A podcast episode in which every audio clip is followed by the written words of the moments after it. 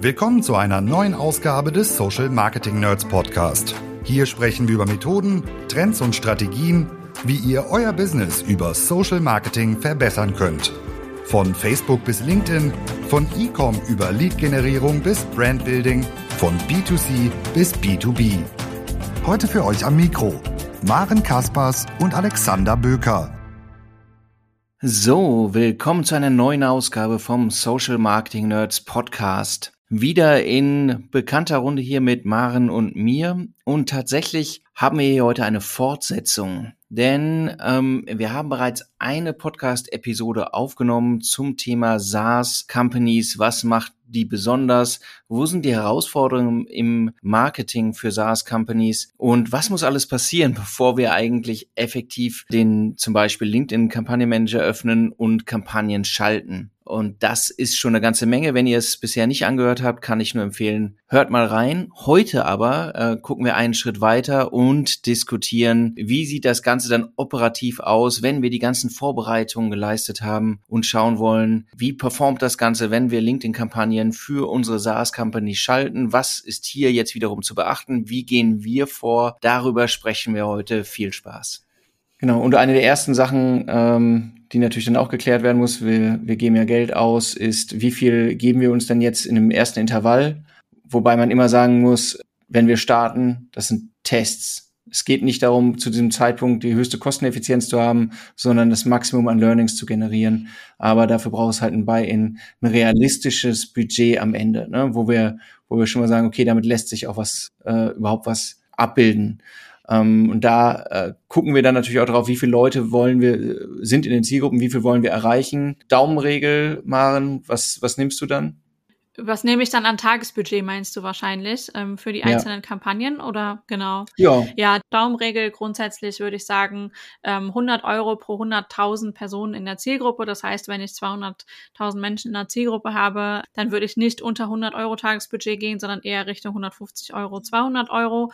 Ja, äh, wenn wir über das Thema äh, Lead-Generierung sprechen. Ne? Also wenn es hier mhm. jetzt um das Kampagnenziel Lead-Generierung geht, wenn es um Kampagnenziele wie Brand Awareness oder Video Views gehen würde, dann würde ich da nochmal ein bisschen anders überlegen. Aber genau, das wäre so meine Daumenregel an der Stelle, mit der wir anfangen würden, die ähm, einzelnen Kampagnengruppen und äh, die einzelnen Kampagnen dann auf LinkedIn einzustellen ähm, und Budgets zu verteilen im ersten Schritt. Ich glaube, das ist auch ein ganz guter Hinweis ähm, auf das, was wir am Ende ähm, als erstes testen. Ne? Also Alexander hat ja gerade angesprochen, ähm, wir geben ähm, in den ersten ein, zwei, drei Monaten viel Geld auch dafür aus, dass wir halt Dinge ausprobieren und testen. Und ein ganz wichtiger ähm, Faktor, den wir von Anfang an mit äh, testen, ist das Thema Zielgruppe. Das heißt, ähm, welche Zielgruppe konvertiert eigentlich wie schnell und wie gut. Ähm, an dem Step, in diesem ersten Step ist für uns dann erstmal die Kampagnenmetrik wichtig. Das heißt, wir gucken uns in diesen ersten Monaten erstmal an, wie entwickeln sich eigentlich die, ähm, die Preise der Plattform. Also wie viel zahlen wir pro Lead, jetzt mal ganz einfach gesagt. Oder oder wenn ein Unternehmen so mutig ist, eben mit Landingpages rauszugehen, wie viel zahlen wir pro Conversion, wie viel kostet uns eigentlich der Kontakt von Zielgruppe zu Zielgruppe. Das hat so ein bisschen dann den Sinn, dass wir ja natürlich nicht aus einem reinen Bauchgefühl entscheiden können, ähm, für dieses Unternehmen macht äh, es Sinn, einfach nur Jobtitel zu targeten oder es macht Sinn, überhaupt nicht auf Jobtitel zu gehen, sondern am Ende ähm, rein mit Interessen zu arbeiten, ähm, sondern wir prüfen das für jedes Unternehmen und jedes Produkt erstmal wieder von neu und gucken uns an, wo finden wir eigentlich besonders viele Leads, die wir einsammeln können und schließen dann Step by Step die einzelnen Zielgruppen aus. Ich will jetzt nicht näher darauf eingehen, wie wir mit den Zielgruppen verfahren. Dafür haben wir ja schon mal eine eigene Folge aufgenommen. Die kann man sich auch anhören auf Spotify oder jeder anderen Plattform der Wahl. Genau, aber das wäre dann jetzt das Erste, was wir machen würden. Das Budget so verteilen, dass wir Zielgruppen bestmöglich ausprobieren können. Genau. Es ist letztlich die ganzen, du hast es gesagt, es, es dauert fröhliche drei Monate. Auf jeden Fall. Also alles andere ist, ist illusorisch. Mhm. Um einige signifikante Punkte irgendwie herauszufinden. Ähm, du hast gesagt, Zielgruppen testen, modellieren ist ein Thema. Genauso eben das Thema Botschaften, was, was verfängt jetzt wirklich, was greift. Auch jetzt visuell, äh, welche, welche Creatives funktionieren. Auch dort hat man dann gerne nochmal Diskussionen wenn es für das Produkt sehr harte äh, Designrichtlinien äh, gibt, funktioniert das entsprechend gut muss man da nochmal drüber diskutieren, ähm, welche Adaptionen möglich sind und so weiter. Und das muss man alles dann rausfinden, plus eben die technischen Faktoren wie äh, Gebotsstrategie. Du hast eben schon einmal angesprochen, wenn es um das Thema Lead-Generierung geht. Wir haben ja auch eine eigene Folge gemacht, wo es um das Thema Lead-Forms versus Landing-Pages geht. Das sind, das sind alles Faktoren, wo man ähm, natürlich jetzt, wenn man viel Erfahrung hat, sagen kann, okay, auf Basis der bisherigen Erkenntnisse ist das das Wahrscheinlichste, aber es wäre fahrlässig, es nicht noch, es nicht nochmal zu testen. Mhm weil es sich halt schon je nach Produkt, je nach Zielgruppe unterschiedlich verhalten kann. Es könnte sogar saisonal oder nach, ähm, je nachdem wie das Marktumfeld ist, haben wir auch letztes Mal schon drüber gesprochen. Wenn die anderen sehr aggressiv unterwegs sind, muss ich vielleicht auch meine, sogar an meine Geburtsstrategie nochmal rangehen, um, um, um mich halt viel mehr in den Vordergrund zu spielen. Ne? Thema Timing ist halt auch eine Frage, wie schnell will ich die Ergebnisse haben? Je schneller ich die Ergebnisse haben will, desto höher muss ich mit dem Budget gehen, damit ich diese Erkenntnis eben etwas schneller gewinne und vielleicht eben auch das auf Kosten der Kosteneffizienz geht.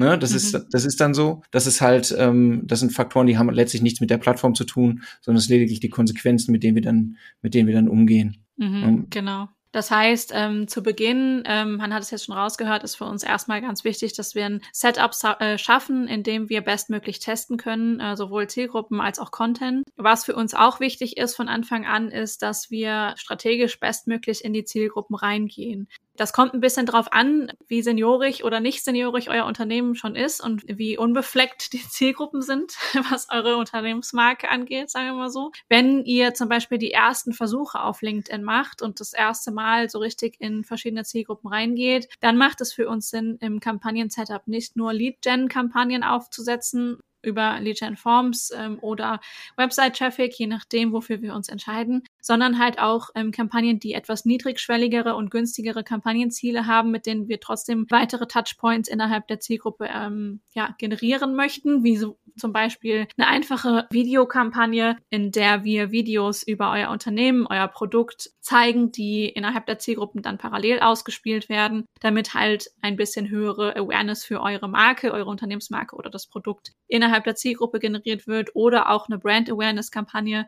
in der wir dann zum Beispiel Posts, die ihr auf eurer Company Page habt, kontinuierlich innerhalb der Zielgruppe pushen.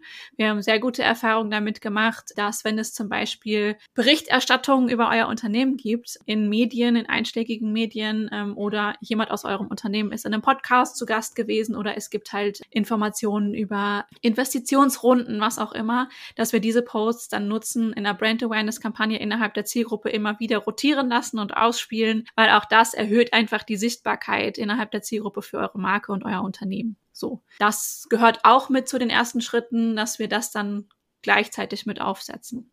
Das ist auch ein, tatsächlich einer der Punkte, die häufig irgendwie in der Kalkulation nicht mit aufgenommen werden, also wo dann nur betrachtet wird, was kostet mich unmittelbar ein Lead? Aber wenn ihr nicht etabliert seid, man muss es einfach sagen, wir, wir reden normalerweise von Produkten, die eine höhere Investition im Unternehmen äh, erfordern, einmal finanziell und eben auch von den Prozessen der Umstellung. Es ist ersetzt womöglich eine andere Software, Menschen müssen geschult werden, Dinge ändern sich. Das macht man nicht, wenn man, wenn man sagt, okay, das teste ich jetzt mal für eine Woche und dann ist es wieder weg.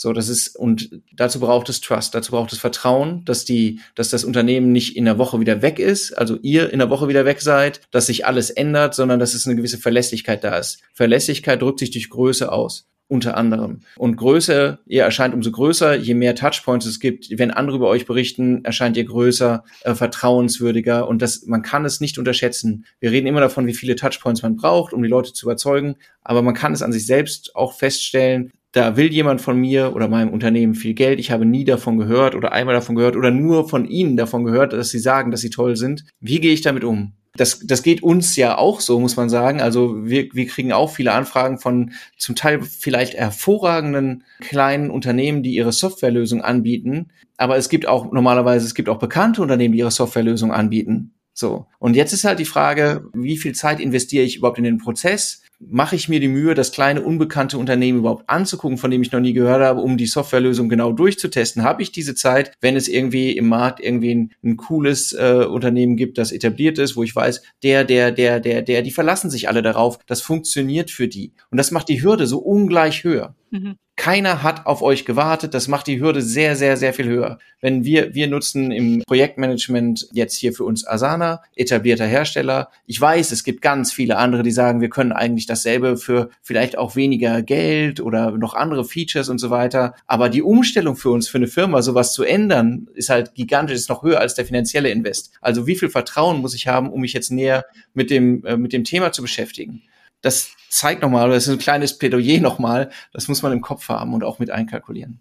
Ja, das ist so ein bisschen, ich nenne das gerne, ähm, wenn ich privat darüber spreche, den Höhle der Löwen-Effekt für B2B-Firmen. Also es gibt ja bei, bei der TV-Sendung Höhle der Löwen immer wieder Unternehmen, die kommen da rein, greifen keinen Deal ab, haben aber trotzdem dieses TV-Format, diese Plattform genutzt, um ihr Produkt vorzustellen. Ähm, und wir kennen das sicherlich alle oder viele kennen das. Es wurde ein Produkt vorgestellt bei Höhle der Löwen. Wir laufen danach durch einen Drogeriemarkt unserer Wahl ähm, und erkennen Produkte random wieder, weil ähm, wir sie sie einfach in diesem Format gesehen haben und dann wahrscheinlich eher kaufen, als wenn wir einfach so an diesen Produktaufstellern vorbeilaufen würden. Und genau der gleiche Effekt ähm, ist halt der, über den wir jetzt gerade sprechen. Ne? Das Thema Branding, auch im B2B-Bereich ähm, sehr, sehr wichtig. Das heißt, wenn ich das Produkt schon kenne, wenn ich das Unternehmen schon kenne, ich habe vielleicht einen coolen Podcast gehört äh, mit den Gründern des Unternehmens ähm, oder ich habe einen Bericht darüber gelesen, dann bin ich viel offener für die nächste Kontaktaufnahme, als wenn ich halt noch gar nichts weiß. So. Also das ist, es ist nicht Selbstzweck, sondern am Ende, ähm, das ist ein Zahlenspiel. Wir machen damit die Tür auf, um mehr Leads zu ermöglichen. Also die, die, die vorher skeptischer waren, um, ne, um, um die Hürde zu senken, damit mehr drüber hüpfen können. Und wenn wir die Hürde senken, dann reduzieren wir auch den Preis.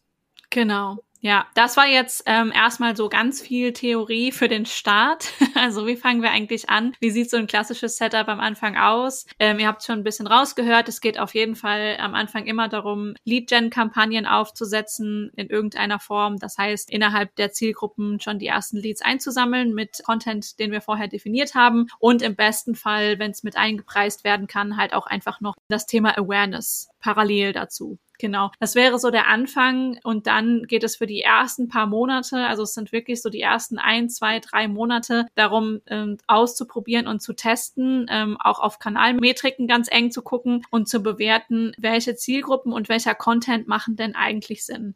Das heißt, im ersten Step geht es erstmal darum, für uns herauszufinden, mit welchen ähm, Lead-Magneten, White Paper, Webinar, vielleicht ist es auch irgendwie eine offene Produktdemo, für was auch immer wir uns entscheiden, sammeln wir denn für den günstigsten Preis pro Lead am Ende Leads ein? Und ne, also welche Zielgruppe bietet uns da also das meiste Potenzial? Und dann kommen wir irgendwann immer an den Punkt, an dem wir eine kontinuierliche Leadmaschine aufgebaut haben. Das heißt, wir generieren Leads in ähm, Zielgruppen, die sehr zuverlässig sind für uns zu einem stabilen Preis. So, und dann könnte man an der Stelle jetzt eigentlich sagen, wir übergeben das fertige Produkt jetzt wieder an den Kunden, weil es kann ja jetzt so weiterlaufen. Das ist aber nicht so, oder? Nee, aber tatsächlich, das ist das, was normalerweise irgendwie, wenn das, was in vielen Fällen im Markt auch angeboten wird, Lead-Generierung, ähm, ähm, der viele, viele Unternehmen, vielen Unternehmen ist nicht klar, dass das im Prinzip nur die ersten 20 Prozent oder 10 Prozent der Strecke sind und dass, dass man halt viel weiter gehen kann. Aber es wird halt optimiert auf, ähm, auf CPL, ähm, Basis nach einer, man hat vorher eine Definition gemacht, wen nehmen wir ins Targeting rein und so weiter. Und das ist auch, wie, wie du schon sagst, ne, wenn ich, wenn ich wenig habe, ist das halt die Datenbasis, mit der ich arbeiten muss, völlig in Ordnung. Aber tatsächlich ab dem Punkt, ab dem ich eine signifikante Menge an Leads durch die Tür geschickt habe, eröffnen sich mir neue und deutlich spannendere Möglichkeiten. Und ab dem Zeitpunkt sage ich dann ja auch, okay, jetzt ehrlich gesagt, CPM, CPC, CPL, das ist mir alles scheißegal. So, weil ab dann habe ich genügend Signifikanz äh, erreicht, um in das nächste Level zu gehen. Also ich finde es wirklich schade, wie selten das passiert und wie dann einfach so mhm. ähm, kontinuierlich weitergemacht wird. Äh, wir haben den CPL auf der Plattform um 3,22 Euro runtergebracht. Yay! Geil. Aber tatsächlich ist ja das interessant, was jetzt hinter der Mauer passiert. Deswegen genau. auch immer der Punkt, wo wir sagen, CRM, also ein vernünftiges CRM, vernünftige Lead-Definitionen für die Stages sind unendlich wichtig für die Organisation, um jetzt im Prinzip einen, einen Paradigmenwechsel vorzunehmen und zu sagen, wir, wir verlassen jetzt in unserer Bewertung der Maßnahmen die Plattform, auch wenn wir weiter dort optimieren, weil wir weiter nach hinten Richtung Vertrieb marschieren mit, mit unserer Datenlupe. Ne? Genau. Das hat meistens auch ein bisschen was damit zu tun, dass ab einem bestimmten Punkt und meistens findet der nach knapp drei Monaten statt, sich Sales plötzlich wieder meldet und sagen so, wir haben jetzt hier die ersten Leads, ähm, unser SDR-Team hat sich auf die ersten Leads gestürzt und das ist das Urteil, dass wir über die ersten Leads fällen können. Das passiert tatsächlich meistens so nach einem Quartal, ähm, denn am Anfang ist immer ähm, die Stage so in der Euphorie, oh, da kommen so viele Leads, wir haben richtig viel zu tun, das ist ja mega und meistens ähm, passiert dann direkt Folgendes, die Euphorie flacht so ein bisschen ab in dem Moment, in dem ähm, das SDA-Team merkt, ah, die Leads haben ja alle irgendwie doch nicht so richtig Bock mit uns zu sprechen oder sind vielleicht noch nicht so richtig vorbereitet. Und das ist dann der Punkt, an dem, also es ist das Zeichen für uns, dass die Organisation ab diesem Punkt dann bereit ist, den nächsten Schritt in der Optimierung zu gehen. Das bedeutet, wir ähm, kommen wieder ins Spiel und sagen, äh, wir müssen jetzt anders optimieren. Äh, wir müssen jetzt anfangen, die Leads qualitativ zu verbessern. So, also wir haben bis zu diesem Zeitpunkt dann äh, Maßnahmen erschlossen, mit denen wir Leads recht günstig generieren können. Und ab dem Zeitpunkt geht es dann darum, dass wir sagen, wir gucken nicht mehr, wo kommen, aus welcher Zielgruppe oder aus welchem Content Piece kommen denn die meisten Leads, sondern aus welcher Zielgruppe oder aus welchem Content Piece kommen denn die meisten Leads, die auch Sales qualified sind oder beziehungsweise von Sales akzeptiert werden und versuchen dann auf der Basis zu optimieren. Genau. Also man, man muss gucken, wie viel haben wir, wie viel, wie groß ist das Inventar, das wir generiert haben. Was wir auch sehen, kleine, kleine Seitenbemerkung ist natürlich, wenn die alle, äh, was ist sonst noch passiert, nachdem die durch die Tür gegangen sind, wir könnten endlos noch sprechen über das Thema Nurturing, was notwendig ist. Punkt. Ähm, wenn, wenn über Push-Marketing Leads generiert werden, muss es eine, eine automatisierte Weiterbehandlung der Leads geben, dann meist kombiniert mit Lead Scoring und so weiter. Ohne das wird es in der Summe nicht funktionieren. Ähm, selbst wenn da fünf Leute, fünf Super Masterminds im Sales sitzen, ähm, wenn die Leute keinen Bock haben, haben sie keinen Bock. So. Genau. Also was ist der erste Punkt, den du meistens aus der Tasche ziehst, Alexander, äh, wenn wir in Organisationen an dieser Stelle angekommen sind? Du rätst den Unternehmen in der Regel als erstes, nehmt euch doch mal alle Leads vor, die wir jetzt bis jetzt generiert haben über LinkedIn-Kampagnen. Zieht euch die demografischen Daten mit raus, also im besten Fall halt Unternehmensgröße, ähm, Branche des Unternehmens, ähm, Ansprechpartner, ähm, Tätigkeitsbereich und bewertet die nach einem Schulnotensystem. Das heißt, ist, geht die alle mal durch, wie viele es am Ende auch sind. Wir haben Unternehmen, bei denen sind es nach drei Monaten um die 1000 Leads, die wir dann vorliegen haben. Und das heißt, unser Ratschlag ist, ähm, geht die durch und gibt eine Eins für die Leads, wo der Ansprechpartner genau der richtige ist, die Branche genau die richtige ist, das Unternehmen die richtige Größe hat. Und ja, am Ende alle Punkte dafür sprechen, demografisch gesehen, dass sie für euch genau die richtigen Leads sind, um im Marketing weiterverarbeitet zu werden. Und ähm, mit diesen Informationen können wir dann im ersten Schritt die Kampagne noch besser optimieren, weil wir gucken uns dann natürlich an, aus welcher Zielgruppe, über welches Content Piece kommen die meisten Einsen ne? also die meisten qualitativ hochwertigen Ansprechpartner auf ja. Basis der demografischen Daten und optimieren dann in diesem ersten Schritt erstmal darauf. Im besten Fall können wir dann zum Beispiel sagen, aus der Zielgruppe 1 kommen besonders viele Einser, ähm, aus der Zielgruppe 2 kommen nur sehr, sehr wenige. Ähm, das heißt, wir shiften das Budget vielleicht erstmal zu einem größten Teil auf die eine Zielgruppe, weil es macht natürlich mehr Sinn, da Geld auszugeben, wo Leads rauskommen, die für euch demografisch gesehen erstmal am besten sind. So, das ist das erste Erste, was du immer mitgibst? ja, das Erste, was wir eigentlich sagen, ist, warum hat das bisher keiner gemacht? Aber das ist, ähm, genau. Warum, warum, machen wir das so? Ähm, warum gucken wir nicht ganz bis zum Ende, wo sind die meisten Deals entstanden und so weiter? Weil das normalerweise ist der Deal-Cycle so lang, dass es, dass es halt noch keine Signifikanz gibt, dass man daraus vernünftige Rückschlüsse ziehen könnte. Das heißt, wir gucken, versuchen einen Step nach den Plattformmetriken anzusetzen schon mal, wenn, wenn es also schon eine Betrachtung gab auf Basis der demografischen Daten, das ist auch nochmal immer wichtig, weil normalerweise, wenn zurückgemeldet wird, die Leads sind nicht gut, wird gemeint, die hatten gar nicht damit gerechnet, dass ich sie anrufe und waren gar nicht begeistert und haben mir, äh, ne, das ist aber, das eine ist ähm, der Faktor, passen die von der, von der Dem Unternehmensdemografie her? Das sind Faktoren, die werden sich nicht ändern. Und das andere ist, passen sie vom Mindset her, also vom, wo sie sind. Und das ist etwas, das lässt sich entwickeln. Also das andere lässt sich aber nicht gut entwickeln von uns aus. So, deswegen sind das die Faktoren, mit über denen wir erstmal ansetzen müssen. Ähm, das andere ist eine Aufgabe des Nurturings letztlich. Und wir müssen halt frühzeitig im besten Fall eine Prediction schaffen können. Welche werden denn mutmaßlich nach hinten raus, wenn Nurturing gut läuft, wenn Sales gut arbeitet, werden hinten raus den höchsten Wert haben. Und das mhm. lässt sich eben erst, lässt sich mit den Plattformmetriken noch nicht bestimmen. Und deswegen gucken wir später, lassen die frühzeitig bewerten, sagen, hey, das Unternehmen muss sagen, ja, den hätte ich jetzt wirklich gern. So, mhm. ne, das ist das ja so. Den, den, den hätte ich gern, da würde ich mich freuen. Der, das der richtige Ansprechpartner, richtige Branche, richtige Unternehmensgröße, fein. Und wir gucken dann, zu welchen Preisen generieren wir die eigentlich und woher kommen die. Ne? Und das ist dann, mhm. ähm, weil das zu diesem Zeitpunkt, muss man sagen, einfach die beste Voraussage ist, in welche Richtung wir optimieren. Und das gibt dann immer erstens einen großen Aha-Effekt Zweitens, für uns halt auch spannende Erkenntnisse, weil das nicht bedeutet, dass die günstigsten Leads am Ende die höchste Wertigkeit für das Unternehmen haben. Mhm. Ne, das ist ja immer der, der Faktor. Und ab dem Zeitpunkt ändert sich auch die Wirksamkeit der Kampagnen. Weil ab dem Zeitpunkt rücken wir sozusagen äh, in der, in der Anbindung an den Vertrieb viel dichter ran mhm. lösen uns in der Betrachtung ein Stück weit von der, von der Plattform. Wir müssen natürlich den Spend weiter äh, zuordnen. Und dann gewinnen wir auch einen Vorteil normalerweise gegenüber allen anderen, die sagen, ich gucke hier, versuche möglichst günstig, möglichst viele Leads zu machen. Gucke auf die Plattform und sag hier, guck mal, ich habe die für 23,80, hole ich die Leute rein. Ne? Das ist ähm, geil, können wir machen, aber warum? Genau. Und was machen wir dann als nächstes? Als nächstes kommt dann der Part, den ich besonders spannend finde oder dem ich besonders viel Spaß habe und mit dem ich wahrscheinlich auch wahnsinnig viel Zeit verbringen möchte. Ich versuche ihn ganz kurz zusammenzufassen. Als nächstes ist für uns natürlich interessant, ähm, wie entwickeln sich die Leads am Ende weiter. Das heißt, äh, wichtig an der Stelle, du hast es gerade schon gesagt, ist das Thema Nurturing. Das heißt, im besten Fall wissen wir auch ungefähr, wie werden die Leads, die über LinkedIn generiert werden, am Ende weiter genurtured. Und dann ist für uns natürlich interessant, wie hoch ist die Zahl der Leads, die dann am Ende hinten aus dem Nurturing rauspurzeln.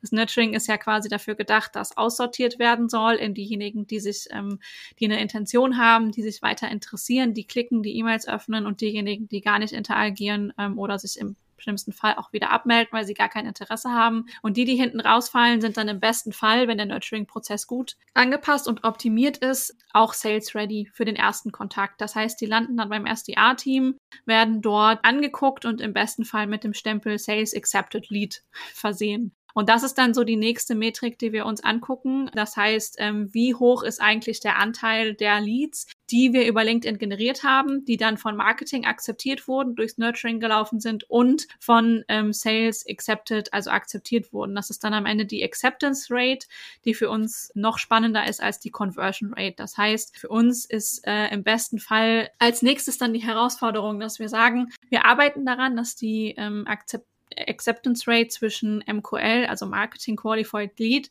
und Sales Accepted Lead größer wird. Das heißt, wir müssen natürlich oben mehr qualitativ äh, passende Leads einsammeln, damit unten halt auch genügend rauskommen. Und indem wir anfangen, dann den Preis pro Sales Accepted Lead auszurechnen. Das heißt, wir nehmen den gesamten Preis, den, das gesamte Budget, das wir für Kampagnen ausgegeben haben und rechnen das dann runter auf die Anzahl der Leads, die ähm, akzeptiert wurden von Sales. Und indem wir anfangen, dann über diesen Preis und diese Zahl die Kampagnen zu optimieren, werden die Kampagnen qualitativ schon sehr viel besser.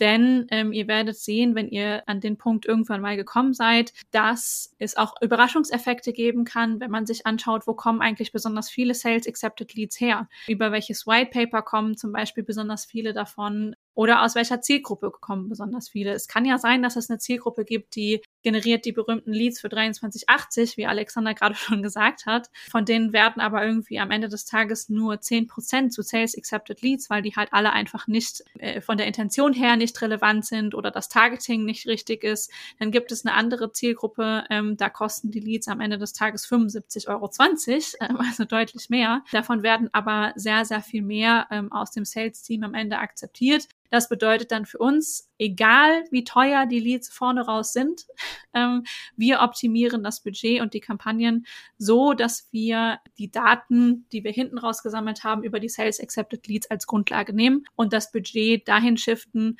wo wir besonders viele günstige Sales Accepted Leads finden können. So. Ich habe versucht, es einfach auszudrücken. Es war glasklar.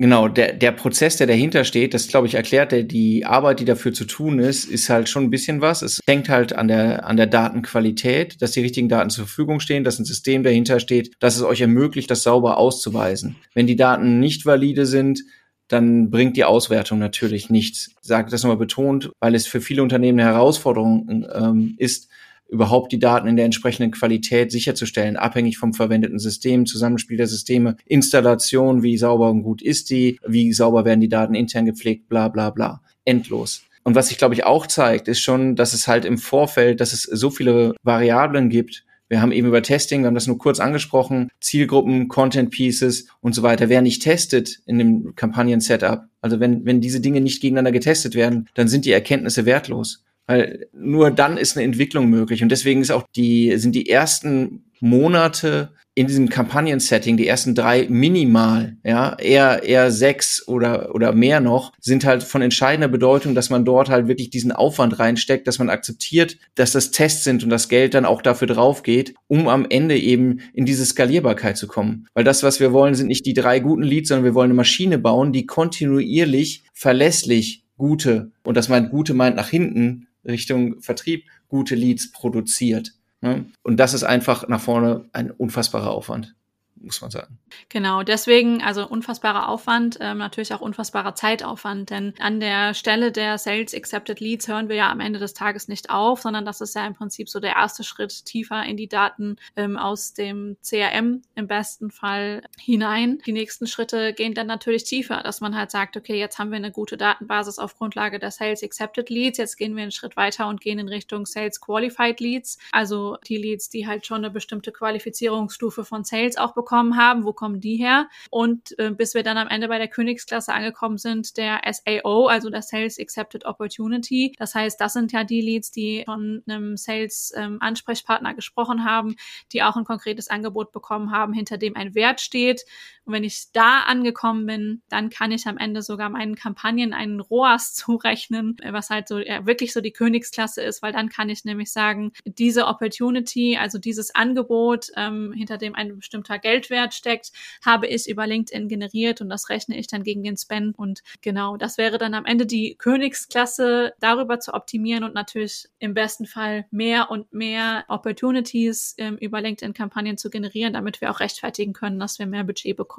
So, das im Schnelldurchlauf, weil ähm, dieser Schritt, der nach dem Sales Accepted Lead kommt, tatsächlich, wie wir das auch immer wieder sehen, ein Schritt ist, der sehr, sehr lange dauert. Denn bis wir äh, Opportunities, also Sales Accepted um, Opportunities, rückwirkend auf LinkedIn-Kampagnen zuweisen können, dauert es, wie Alexander gerade schon gesagt hat, erfahrungsgemäß ähm, bis zu sechs, sieben, acht, neun Monate. Der Deal-Cycle ist lang, es dauert eine lange Zeit. Und dann brauchen wir ja auch noch ähm, eine repräsentative Menge an Daten, um optimieren zu können auf Basis dieser, ja, dieses Wertes, der sehr weit hinten im Funnel liegt und sehr kurz vor dem Abschluss. Das bedeutet, im besten Fall kann ein Unternehmen vielleicht nach zwölf Monaten, also nach einem Jahr, so die ersten Schritte in Richtung, wir gucken uns mal an, wo die meisten ähm, Opportunities herkommen, gehen, weil dann gibt es im besten Fall schon genügend Daten, auf deren Grundlage man arbeiten könnte, aber das dauert.